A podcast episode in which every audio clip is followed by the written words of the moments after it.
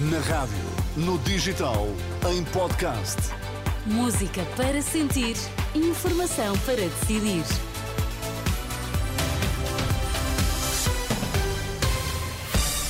Daqui a pouco começa o Hotel Califórnia na Renascença. Para já vamos às notícias em destaque. Bom dia. Bom dia. Oito pessoas envolvidas em alegados abusos na igreja ocorridos há décadas pedem indemnização. Com políticas agressivas resolve-se o problema da habitação, revela economista. Oito pedidos de indemnização por alegados abusos sexuais na Igreja chegaram ao Grupo Vita, casos que terão ocorrido há décadas, explica a Renascença Ruta Agulhas, coordenadora do grupo, diz que são situações de pessoas já com mais idade. Todas estas situações são de pessoas mais velhas, portanto, que terão sido vítimas de violência sexual há algumas décadas e que entendem que neste momento, para além de todos os outros apoios, porque muitas delas também já estão a beneficiar de apoio psicológico, psiquiátrico, mas para estas pessoas em concreto, a possibilidade de uma reparação financeira é, é, aqui sentida como algo que poderá ser ainda mais reparador. Na próxima segunda-feira, este grupo que acompanha e estuda os alegados abusos entrega à Conferência Episcopal Portuguesa uma sugestão de modelo de indemnizações. É o resultado de um trabalho de dois meses que recolheu ideias em modelos de outros países.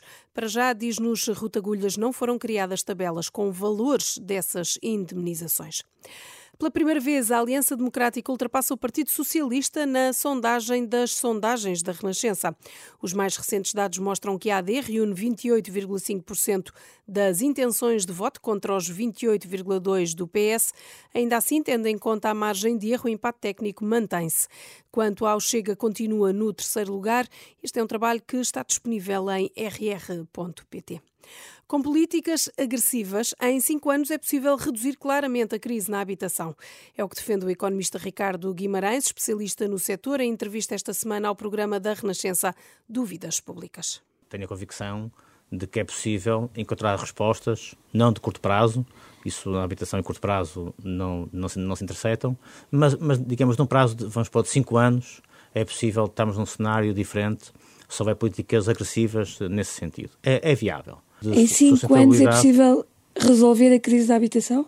Não, é, não digo resolver, porque, como logo disse no início, se calhar vamos estar sempre em crise de habitação, mas é possível minorar fortemente essa crise. Declarações do economista Ricardo Guimarães. Os funcionários judiciais manifestam-se hoje em todo o país, dizem-se cansados de promessas, pedem novo estatuto e melhores salários. Há protestos agendados para Lisboa, Porto, Faro, Madeira e também nos Açores. Também os professores voltam à rua numa marcha pela educação na capital. Vai decorrer entre o Largo do Rato e a Assembleia da República a partir das duas da tarde. Donald Trump foi condenado por um tribunal de Nova Iorque ao pagamento de uma multa de 337 milhões de euros por fraude bancária. Trump respondeu a uma acusação por engano aos bancos com demonstrações financeiras que inflacionavam a sua riqueza. Esta decisão, sem precedentes, é acompanhada por outra proibição de três anos para o ex-presidente dos Estados Unidos de qualquer gestão empresarial no estado de Nova York. E mais de 100 pessoas foram detidas em diversas concentrações na Rússia em memória do opositor Alexei Navalny, que morreu ontem numa prisão russa. As detenções ocorreram em dezenas de cidades.